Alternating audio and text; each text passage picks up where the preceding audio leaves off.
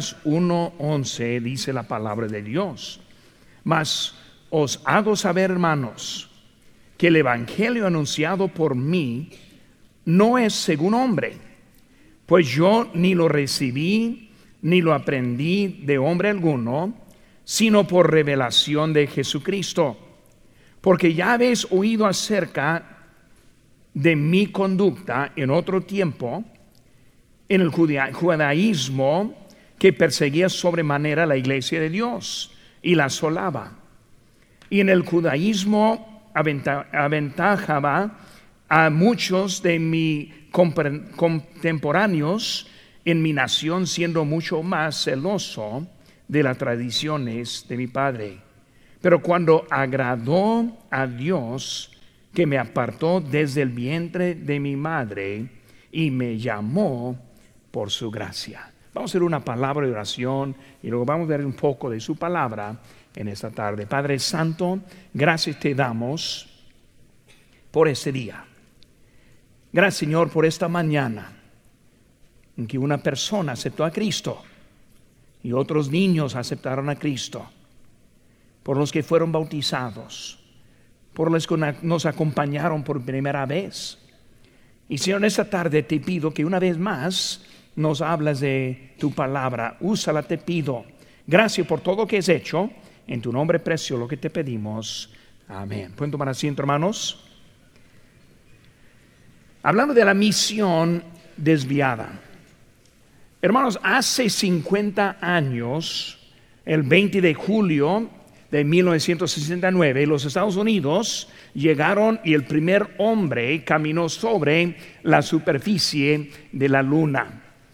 Y con ese Apolo 11 vimos una misión con gran éxito. Y en ese mismo año, ese más bien el año siguiente, el 11 de abril del año 1970, la nave fue lanzada para llegar a la, luna por tercera vez en el Apolo 13.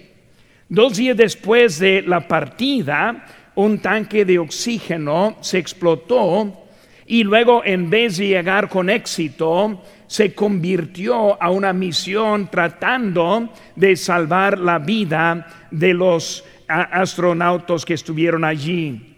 Fue una misión fracasada en lo que quería hacer aunque ellos llegaron vivos.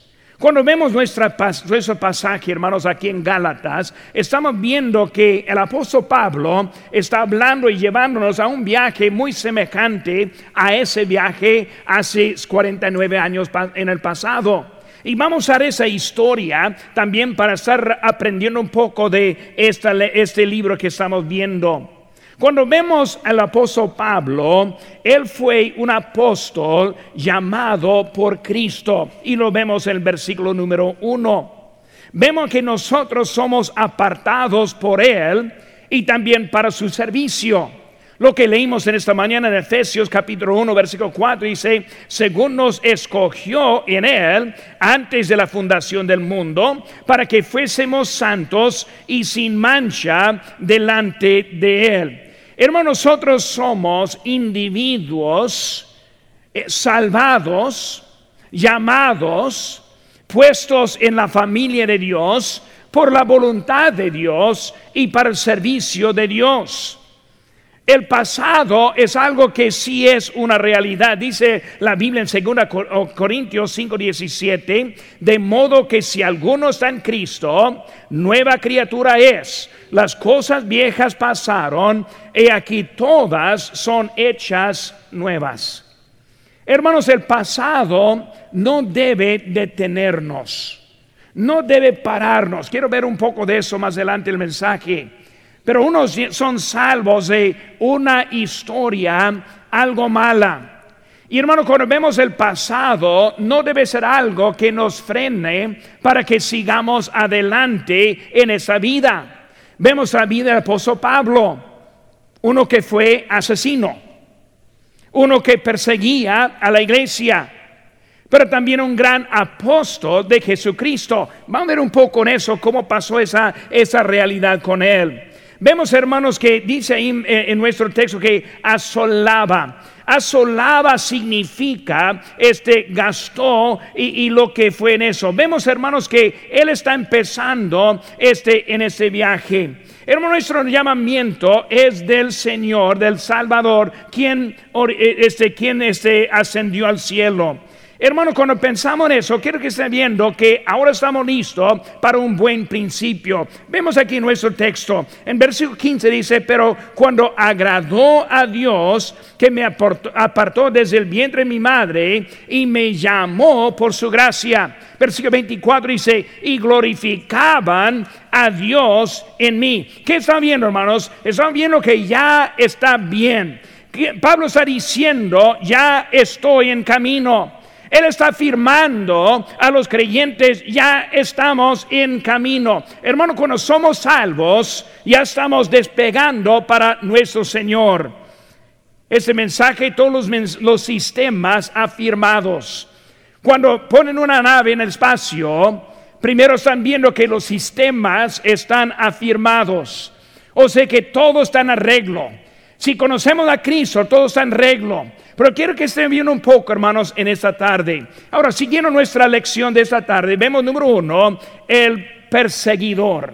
El perseguidor. En versículo 13, él dice que porque ya habéis oído acerca de mi conducta en otro tiempo. Él empieza a hablar de él siendo un perseguidor. Él estuvo en contra de la iglesia. Por eso cuando hablamos de su historia, vemos este el inciso A de su pasado. Él ahora está hablando de su pasado. Su pasado fue algo que lo hizo difícil hasta que Cristo le salvó.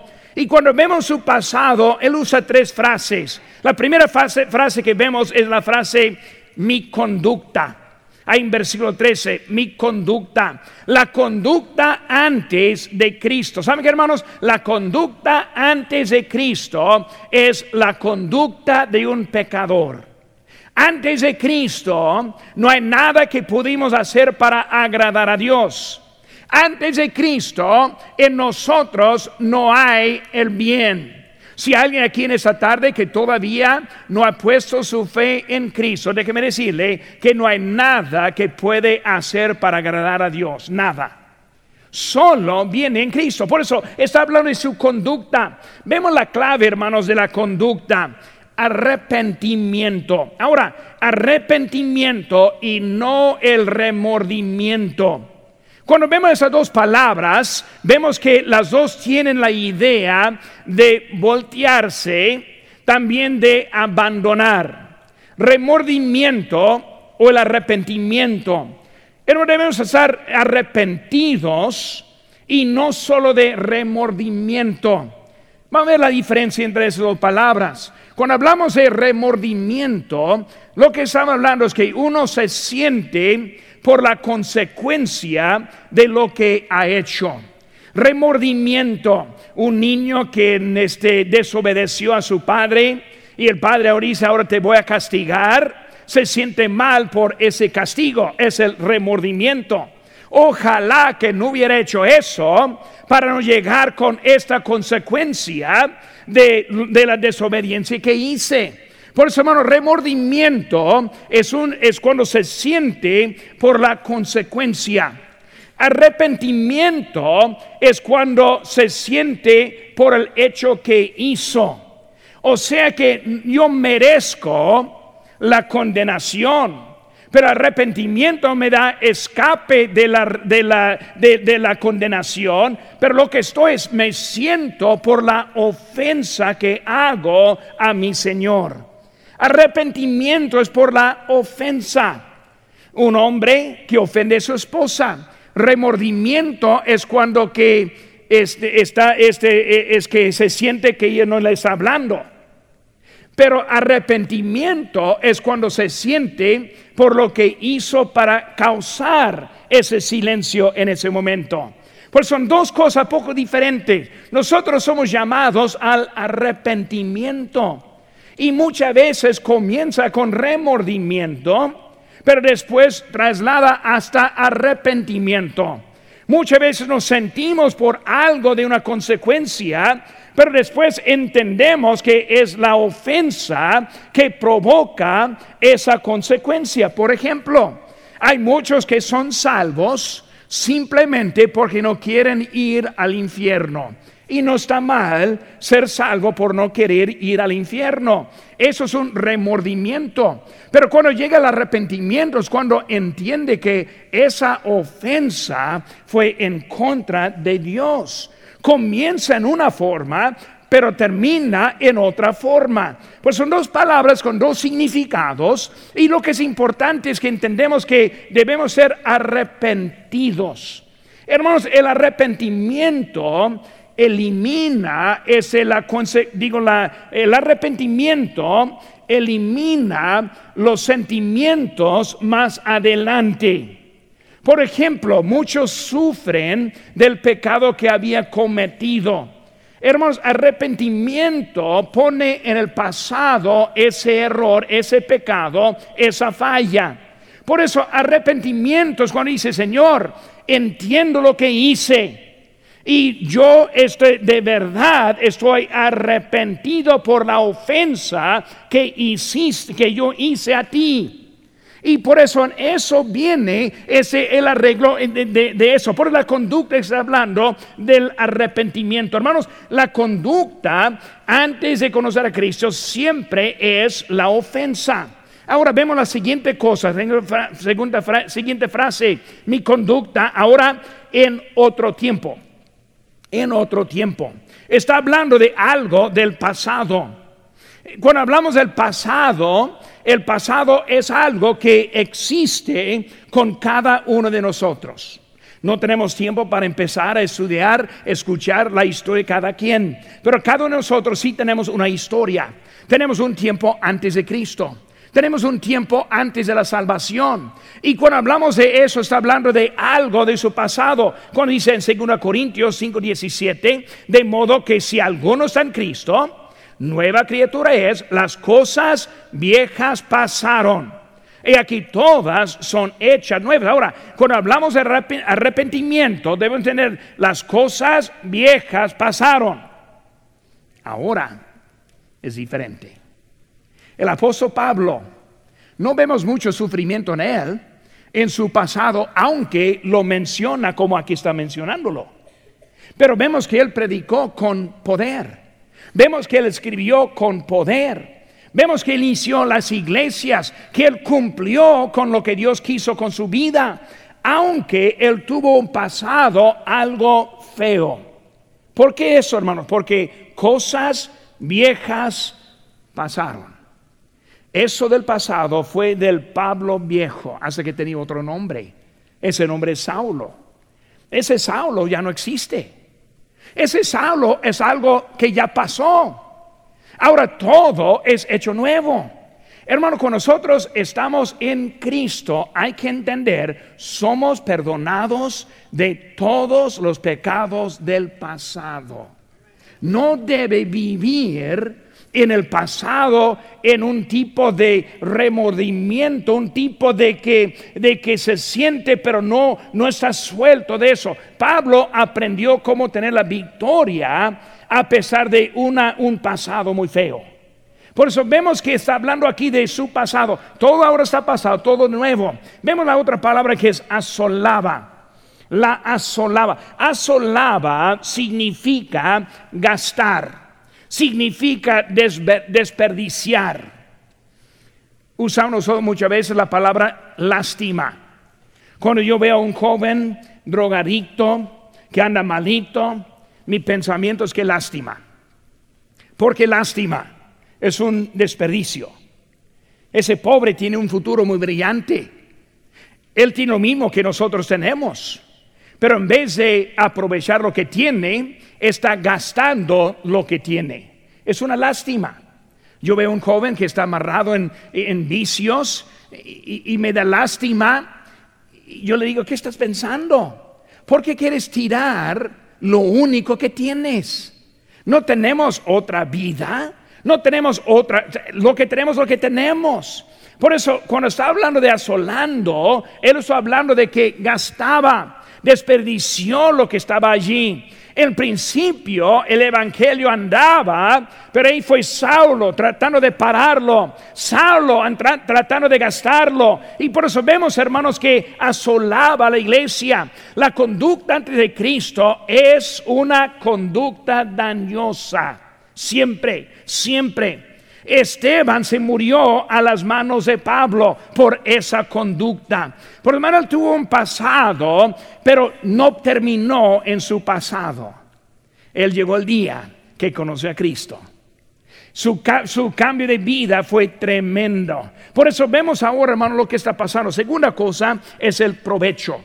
Versículo 14 dice, y en el judaísmo aventajaba a muchos de mis contemporáneos en mi nación, siendo mucho más celoso de la tradición de mi padre. Vemos, hermanos, siguiente cosa es el, el provecho. El provecho primeramente habla del judaísmo.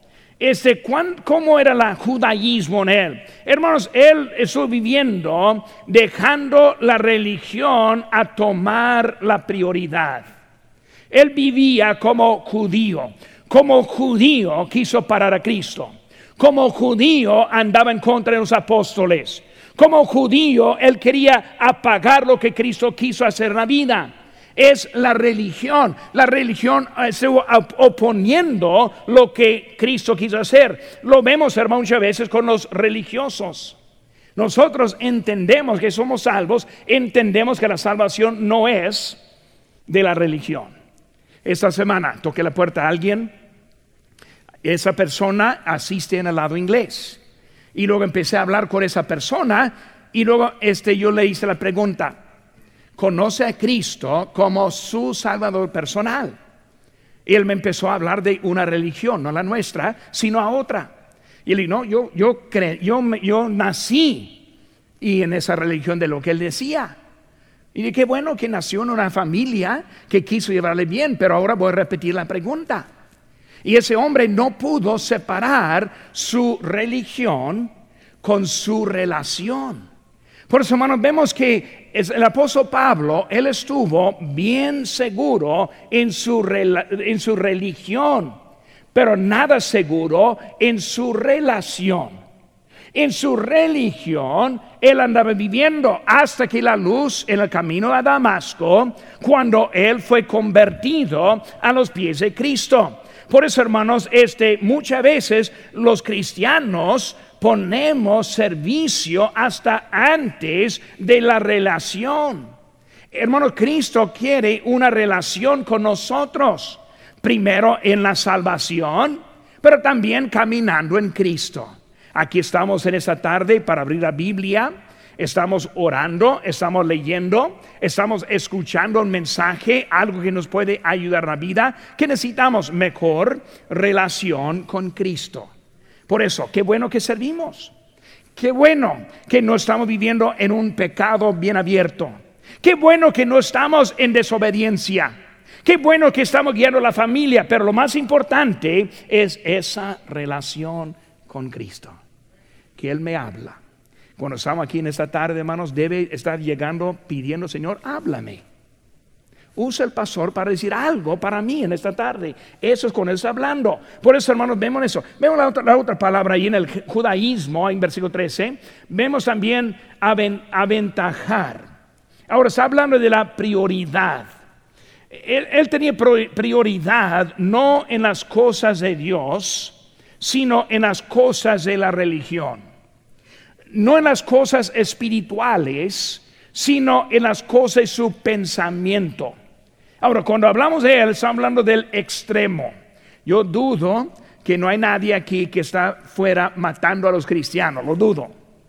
Pero cuando vemos a él, está hablando de una actitud en él. Y su actitud fue una justa en sí mismo. Él está haciendo lo correcto en su religión, en su religión. Y ahora está hablando de esa vida, este, andando la prioridad en las cosas de su religión, no en las cosas de su relación. Por hermanos, su pasado, su provecho, el inciso C, hermanos, vemos las tradiciones de sus padres. Tradiciones de su padre. Estamos hablando ahora de antes de Cristo. Cuando hablamos de las tradiciones de sus padres, hermanos, seguir a Dios, y lo vemos hermanos ahí en versículo 14, cuando dice, siendo mucho más celoso de las tradiciones de mis padres. ¿Qué está diciendo eso, hermano? Seguir a Dios o seguir a los padres. Yo he conocido, hablado, hablado con algunos que no quieren aceptar a Cristo por sus padres. Muchos casos sus padres ya son muertos y no pueden soltar lo que ellos enseñaban para seguir adelante. Por eso hablando de los padres, y hermanos, es algo difícil aceptar a Cristo como su único Salvador. Significa este que los que no aceptan son condenados. Está duro. Está duro. Yo recuerdo hace muchos años gané a alguien a Cristo en Guerrero, Chihuahua, y esa persona muy contenta hasta llegó un día y me hizo la pregunta, pastor, Nadie dio esta historia a mis padres, quienes ya, ya están muertos. Y me hizo la pregunta, ¿dónde están ellos ahora? Llegó la realidad de que sin Cristo no hay esperanza. Y hermanos, está duro pensar en eso.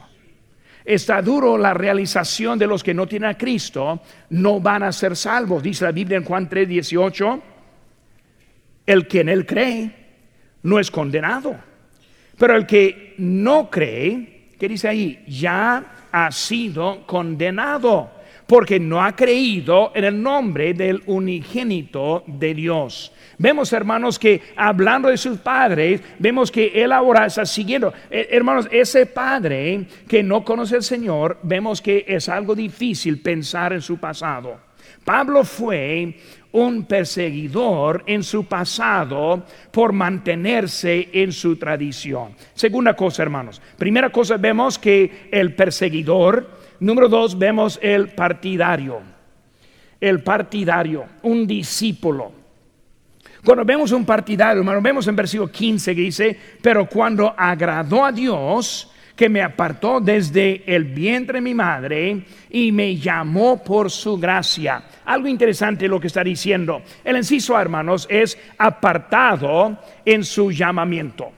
Apartado en su llamamiento. Vemos, hermanos, ahora número uno, eh, eh, pensando en su, en, su, en su llamamiento, la omnisciencia de Dios. Ahora, hablamos de esto esta mañana también, que desde el vientre de su madre, eh, con Dios no hay sorpresas. Dios sabía que nosotros íbamos a estar aquí juntos en esta noche. Él sabía exactamente quiénes somos. Él sabe todo. Por eso no hay sorpresa. Por eso, hermanos, cuando hablamos de antes, Dios ya está apartando. Pablo ya apartado. Ahora piense por ese momento. El mismo que era asesino. El mismo quien perseguía a la iglesia. Él mismo está diciendo, me apartó ya sabiendo esos pecados, esos errores. ¿Qué estamos viendo, hermanos? Muchas veces no entendemos que Dios sabe todo lo que hay y Él nos llama. Hermanos, debemos aprender cómo servir a Dios con la vida que nos resta. Por eso muchos andan, pastor, nunca, nunca podría servir a Dios por mi pasado. Sí puede servir a Dios si hay un lugar en que puede ser fiel a Dios hoy en día. Vemos, hermanos, el llamamiento es lo que nos aparta, nos aparta para su servicio, nos aparta para poder tener propósito en la vida. Estamos, estamos apartados por su gracia. Hermanos, nosotros merecemos el castigo de Dios, pero Pablo vio su llamamiento como algo que ni él merecía. Los que estamos sufriendo con el pasado y no queremos seguir adelante, necesitamos entender que Dios ahora nos ha salvado y nos ha apartado. Vemos lo que dice el apóstol Pablo ahí en 1 Corintios 15, 9, dice, porque yo soy el más pequeño de los apóstoles, que no soy digno de ser llamado apóstol, porque perseguí a la iglesia de Dios. Vemos, hermanos, que él no merecía. yo soy el, menor. Yo soy el último. ¿Por qué? Porque eso era el que estaba en contra de la iglesia de Dios. Dios aparta a él y también él capacita los de él. Efesios 4:11 dice, y él mismo constituyó a unos apóstoles, a otros profetas, a otros evangelistas, a otros pastores y maestros. Dios sabe a quienes hay. Por eso, hermanos, Él aparta y somos apartados en su llamamiento. En el ciso hermanos, Cristo es revelado en su discípulo. Vemos en versículo 16. Dice, revelar a su Hijo en mí. Qué, qué suave. Revelar a su Hijo, Jesucristo, quien está a la diestra del Padre, Él quien nos salvó, Él quien fue a la cruz del Calvario por mí, Él quien fue sepultado, resucitó, ascendió, Él siendo revelado en mí. Hermano, nuestra vida tiene mucho valor su vida vale mucho más que ni piensa que vale. Muchas veces vive la vida no entendiendo cómo Dios nos quiere usar. Él está hablando de su vida, de Él revelado en mí. No puedo revelar a otro lo que no está revelado en mí. Si Dios no está en mí, no lo puedo revelar. Dios nos usa, según Corintios 4, 6, un texto favorito para mí, porque Dios que mandó que las de las tinieblas resplandiese la luz, es el que resplandeció en nuestros corazones para iluminación del conocimiento de la gloria de Dios en la faz de Jesucristo. ¿Qué está diciendo? El mismo Dios que de la oscuridad dijo, sea la luz. Y fue la luz.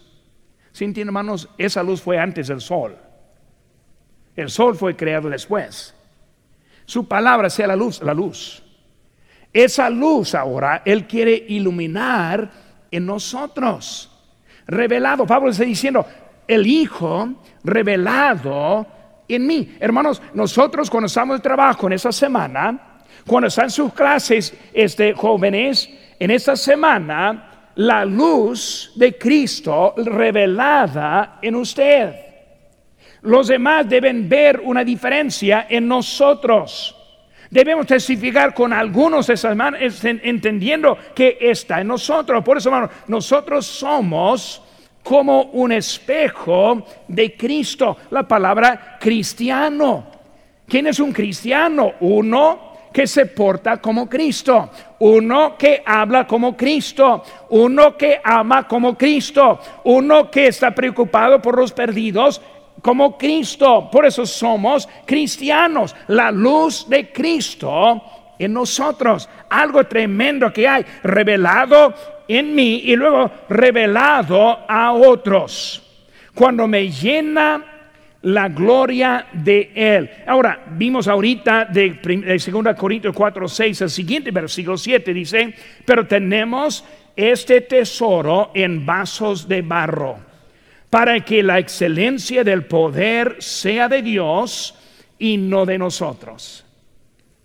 Nosotros siendo cristianos entendemos que como Pablo dijo, en mí no mora el bien. Fuera de Cristo nada puedo hacer. Por eso vemos que está hablando la luz revelada en mí, yo siendo vaso de barro, para mostrar la excelencia de Dios y todo va para su gloria.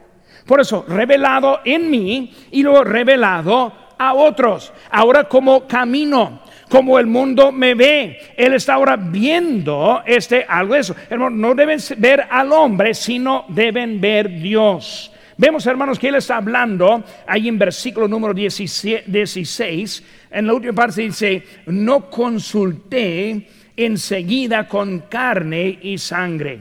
¿Qué vemos eso? No consulté con sangre, con este carne y sangre. El llamamiento es de Dios. Y hermanos, seguro que hay necesidad de hombres, pero viene el llamamiento de Dios. Yo recuerdo cuando Dios me llamó. Yo fui un joven de 16 años. Yo fui un joven muy tímido, no quise hablar. Este, yo fui un joven que en la escuela yo no hice mucho este públicamente, no quise. Cuando Dios me llamó a ser predicador, yo le dije al Señor, honestamente como un joven, Señor, eh, estás equivocado. Yo no puedo. Yo no tengo esa habilidad. Hay que entender, es Dios quien nos capacita. Él anda buscando a esos barros, de, eh, digo, esos vasos de barro. Él no quiere los que tienen mucho tal, Él quiere a los que estén disponibles. Y vemos que ahora es Él que está trabajando, es Él que está obrando nosotros y es Él que hace diferencia. Por eso aquí está diciendo Pablo, yo no consulté, yo no fui llamado por mi mamá, yo no fui capacitado por mi papá, fue Dios quien me apartó a mí. Es Dios quien nos quiere usar a nosotros. Es Dios quien me llamó a mí de un joven de 16 años. Es Dios quien está obrando en la vida de varios aquí con nosotros. Dios es el quien hace la diferencia en la vida de nosotros.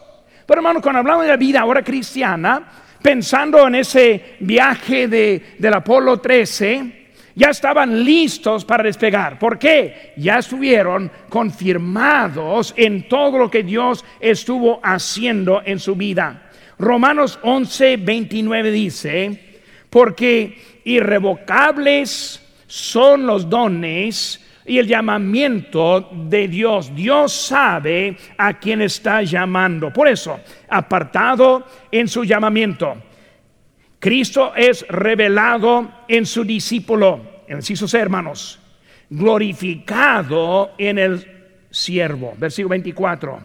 Y glorificaban a Dios en mí. Ahora, glorificaban a Dios en mí. Eh, hermanos, la vida glorifica a Dios. Pablo ahora está iniciando iglesias. Él está ganando a muchos para Cristo. Y él ahora está diciendo, ellos glorificaban, están glorificando a Dios. Pero vemos, hermano, Dios está usándole para llevar la gloria a Él. Lo que glorifica es la vida apartada y la vida revelada. Así que nosotros somos apartados por Dios. Y luego Dios revelándose en nosotros, no podemos glorificar a Dios. Por eso no todos somos predicadores, no somos pastores todos, ni misioneros todos.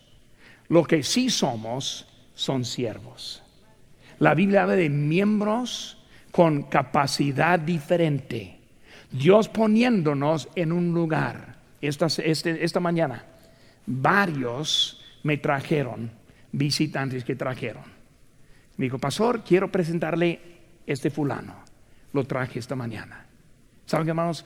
Un vaso apartado y usado en esta mañana. Tenemos un lugar en donde podemos servir a nuestro Dios. Por eso, hermanos, vemos el perseguidor, vemos el partidario y no tres hermanos, vemos ahora el predicador. Ahora, algo diferente en la vida de Pablo. Él empezó este, persiguiendo.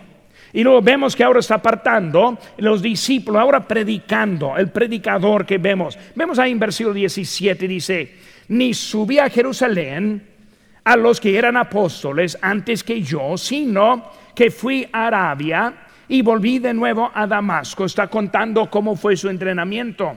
Después, pasado tres años, subí a Jerusalén para ver a Pedro y permanecí con él quince días. Pero no había ningún otro de los apóstoles, sino a Jacobo, el hermano del Señor. Y en esto que os escribo, he aquí delante de Dios que no miento.